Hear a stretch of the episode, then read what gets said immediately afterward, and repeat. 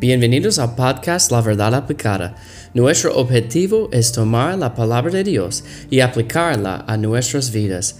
Veamos lo que la palabra de Dios tiene para nosotros hoy.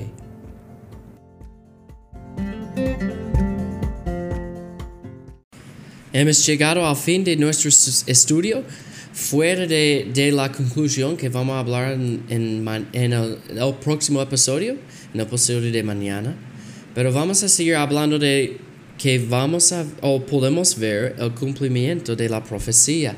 La Biblia dice, las profetas que profetizaron de la gracia destinada a vosotros inquinieron y diligentemente indagaron acerca de esta salvación, escudriñando qué persona y qué tiempo indicaba el Espíritu de Cristo que estaba en ellos, el cual anunciaba de antemano los sufrimientos de Cristo y las glorias que vendrían tras ellos. A esto se les reveló que no, ah, que no para sí mismos, sino para nosotros administraban las cosas que ahora os son anunciadas por los que os han predicado el Evangelio por el Espíritu Santo, enviado del cielo, cosas en las cuales anhelan mirar los ángeles. Entonces vimos en el último episodio que tenemos la oportunidad de tener la, ah, tenemos la oportunidad de leer de la historia completa de Jesús, de su primera venida. Los profetas estaban esperando este día y ahora podemos ver atrás y ver la historia, ver la muerte y la resurrección de Jesús. Hoy vamos a hablar de la oportunidad de tener el Espíritu de Cristo que mora en nosotros.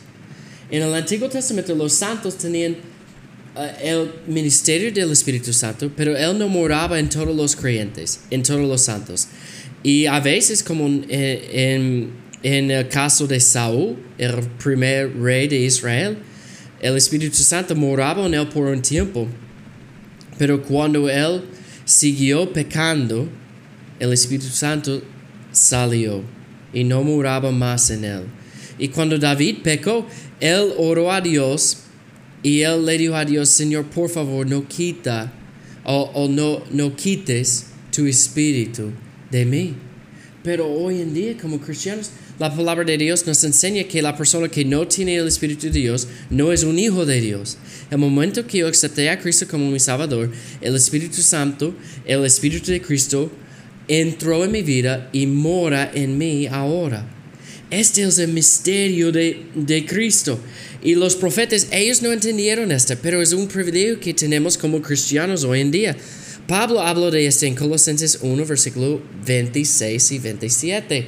Él dijo, el misterio que había estado oculto desde los siglos y edades, y edades pero que ahora ha, ha sido manifestado a sus santos, a quienes Dios quiso dar a conocer las riquezas de la gloria de ese misterio entre los gentiles, que es Cristo en vosotros, la esperanza de gloria. Ellos estaban profetizando de este misterio, hablando, pero ellos no entendieron la verdad de este misterio, que el Espíritu Santo mora en su pueblo, mora en el pueblo de Dios, mora en la vida de cada cristiano.